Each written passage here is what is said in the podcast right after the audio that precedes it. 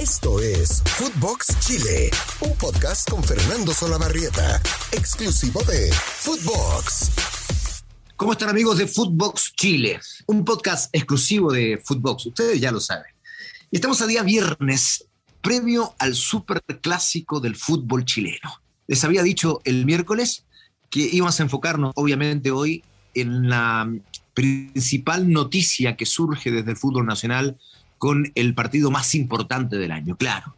Hay algunas voces, ojo, ¿ah? que hablan de un clásico devaluado y ya les voy a explicar por qué. Por campeonatos nacionales, por Copa Chile, amistosos eh, a nivel internacional, en 236 oportunidades Colo Colo y la Universidad de Chile. Y atención, Colo Colo ha ganado 107 partidos, la U solo 62 y ha habido 68 empates. Y aquí está la razón de lo que se habla en torno a un clásico devaluado. Y hay algunas voces que empiezan a decir que esto ya casi no tiene pinta de clásico. No estoy de acuerdo. No estoy de acuerdo, porque tiene todavía características importantes. ¿Por qué esas voces se levantan? Bueno, por lo desigual que ha sido. La 1 le puede ganar a Colo Colo de visitante desde el año, escuchen bien, 2001 en el Estadio Monumental, hace 20 años. Y ahora la U juega de local, por primera vez en Rancagua. Ya sabemos que se está remodelando el Estadio Nacional con miras a los Panamericanos. Bueno, va a jugar en Rancagua como local la U, por primera vez en su historia un partido oficial de Superclásico. Y en calidad de local, así como hace 20 años que no le gana a Colo Colo en el Estadio Monumental, bueno, como local, hace 8. Hace 8 años que no puede tener una victoria la U. Desde aquel partido en que ganó en el año 2013 por 3 goles a 2. Ha pasado mucho tiempo, demasiado tiempo. Por eso, algunos, sobre todo los colocolinos, dicen, no, esto ya no es clásico, porque es el más desigual del mundo. También hay que tener atención respecto de ese dato. Es el clásico más desigual del mundo. Ni en España, ni en Inglaterra, ni en eh, Francia, ni en Argentina, ni en Brasil, ni en México, hay muchos que nos están escuchando ya, saludos por cierto, eh, hay un partido de clásico que tenga tanta diferencia entre las victorias de un equipo respecto del otro. Pero yo no estoy de acuerdo. Esos argumentos fuertes, ¿ah? es un argumento importante, pero son los dos equipos más populares del país tienen las dos hinchadas más importantes del país. Por tanto, ya esos solo dos elementos hacen pensar que esto sigue siendo un superclásico. ¿Desde cuándo empieza el superclásico? Uh, para aquellos que son más jóvenes, eh, entenderán que este clásico, y se van a sorprender, solo es el clásico máximo del fútbol chileno desde fines de los 60, comienzos de los 70. El primer clásico del fútbol chileno fue Colo Colo Magallanes, en los albores del profesionalismo, por ahí por los años 30. Después fue el clásico criollo entre Colo Colo y Audax Italiano. ¿Por qué criollo? Porque ambos equipos no aceptaban jugadores extranjeros. Eh, después, el clásico mutó también hacia Católica o la Universidad de Chile, en aquellos clásicos universitarios inolvidables de la década del 60. Y eh, el primer antecedente donde se empieza a notar rivalidad importante entre Colo Colo y la U fue en 1959, con ocasión de una definición de un título que es ganado por la U, y a partir de eso quedó allí la semilla de lo que sería finalmente este superclásico entre Colo Colo y la Universidad de Chile. Esa es la historia, esa es la historia. Vamos ahora a hablar de los últimos 15 partidos jugados. Nueve victorias para Colo Colo, seis derrotas para la U.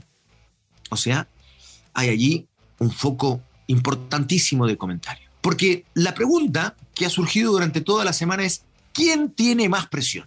La Universidad de Chile que tiene que romper este registro tan negativo para algunos hinchas vergonzoso inclusive, o Colo Colo, que tiene que mantener este equipo y este técnico Quinteros que no quiere pasar a la historia, no quieren pasar a la historia, siendo el equipo que finalmente, después de tantos años, fue derrotado por la U. ¿Y saben qué? Esto ha movilizado los últimos clásicos, que se han jugado con demasiada cautela. Yo me atrevería a decir con temor, con miedo, y han ofrecido un espectáculo tan deplorable que los partidos han sido cada vez más malos.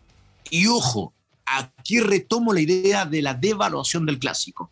No solo por la desigualdad de los resultados, que ya lo hablamos largamente, no, tiene que ver con la mala calidad de los partidos que se han jugado en el último tiempo. Y cuando había público en los estadios, que está retomándose después de la pandemia, ojo, los aforos eran reducidos por un tema de seguridad que ha sido también importante, el tema de la violencia en los estadios, para reducir gente, lamentablemente, eh, que ya prefieren no ir y verlo por la televisión.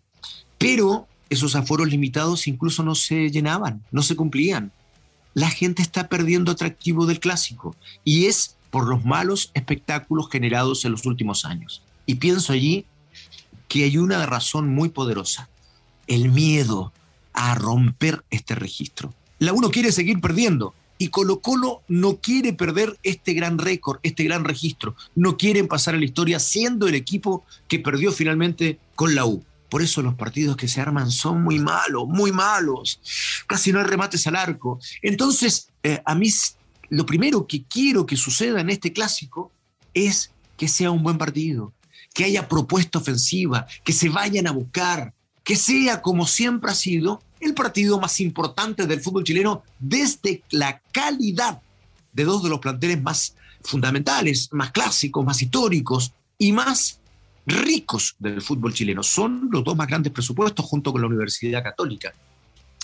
A propósito de los técnicos, Quinteros, ojo, ¿ah? no ha perdido clásicos, ni jugando con Católica, ni jugando con Colo Colo. Y contra la U jamás ha sido derrotado, ni cuando dirigía a Melec, ni cuando dirigía a Oriente Petrolero, ni a, como decíamos, a Católica y tampoco ahora que ha tomado Colo Colo.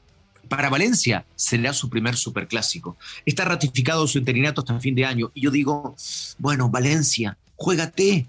Esta es la oportunidad de pasar a la historia. Y por ahí de que ya sea irremediable para los dirigentes que no quieren que sea Valencia el técnico de la U, eso es evidente, bueno, que sea irremediable que te tengan que firmar contrato, claro que sí. O sea, el técnico que ganó a Colo Colo después de tantos años, obviamente debe estar en carpeta a la hora de su renovación. Bueno, lo veremos. Por de pronto, vamos a ver qué sucede este fin de semana en un clásico que a diferencia de los últimos años, encuentra a Colo Colo como puntero y a la U también peleando el título. Los, los últimas, las últimas temporadas, perdón, siempre había uno que estaba muy mal. El año pasado ni hablar, Colo Colo peleando el descenso. Y antes la U, eh, justamente en el año anterior, 2019, también peleando el descenso. No, si el fútbol chileno ha vivido cosas de verdad muy preocupantes. Y bueno, y antes del año 2019, o uno estaba más o menos, o el otro muy bien, muy mal, pero nunca se encontraron como ahora, peleando el título ambos. Nunca en los últimos años, obvio. Por eso, eh, hay señales que parecen hacer pensar que no va a ser un clásico del miedo, como se ha venido desarrollando en el último tiempo, donde los empates fueron prácticamente porque no se querían hacer daño, por el temor a romper estos registros, porque la U, insisto, no quería seguir perdiendo y porque Colo Colo no quería perder este récord imponente, realmente impactante, ¿no? De que su clásico rival no le gane desde hace ocho años como local y 20 como visitante. Alineaciones para el fin de semana. Colo Colo, con Cortés en el arco, Opaso, eh, Falcón, va a jugar también Amor y Suazo cerrará el capitán, la línea de fondo. Gil, Fuentes, Solari por el extremo derecho y Costa por el izquierdo, para dejar netamente como delanteros a Morales y Volados. Ese es el equipo de Gustavo Quinteros. Y la U, con De Paul, con Andía, con Osvaldo González, con el eh, Cariche Arias, que va a poder jugar. Eso se ha confirmado en las últimas horas. Estaba algo resentido físicamente. Morales, el lateral izquierdo. Después, Galani, Espinosa y jugará también Sandoval, que viene muy bien. Arriba, Lobos, Larry Bay y Aranguis. Pablo Aranguis, que le está ganando la pulseada a Cañete. Junior Fernández dio conferencia hoy, el nuevo refuerzo de la U, y dijo que estaba a disposición del técnico. No creo que vaya como titular la gran adquisición de la U. Eh, Fernández que viene de nueve años en Europa, pero yo siento que va a tener minutos. Estos son los antecedentes, estos son las estadísticas, la historia, esto es lo que yo pienso, pero quiero terminar con un deseo. Ya lo dije a mitad del podcast, lo repito ahora al terminar Para mí, evidentemente, desde mi tribuna periodística, no me interesa si gana Colo Colo o si gana la U. Lo que me interesa es que comience a volver a ser el partido que todos esperábamos en el año, que vuelva a ser el gran superclásico del fútbol chileno, que jueguen, que vayan para adelante, que se intenten hacer daño futbolísticamente hablando, para que no se siga devaluando el partido supremo del fútbol nacional. Abrazo para todos. El lunes estaremos comentando lo que sucedió el día domingo, cuatro y media de la tarde, en Rancagua, entre Colo Colo y la Universidad de Chile. O al revés, la U local, Universidad de Chile y Colo Colo. Nos encuentran lunes, miércoles y viernes y por todas nuestras plataformas. Nos despedimos con todo cariño. Checo, que está ahí grabando, Fede del Cueto, el gran productor, y eh, bueno, Fernando, un amigo para ustedes siempre. Cariños para todos. Chau, chau, chau, chau, chau.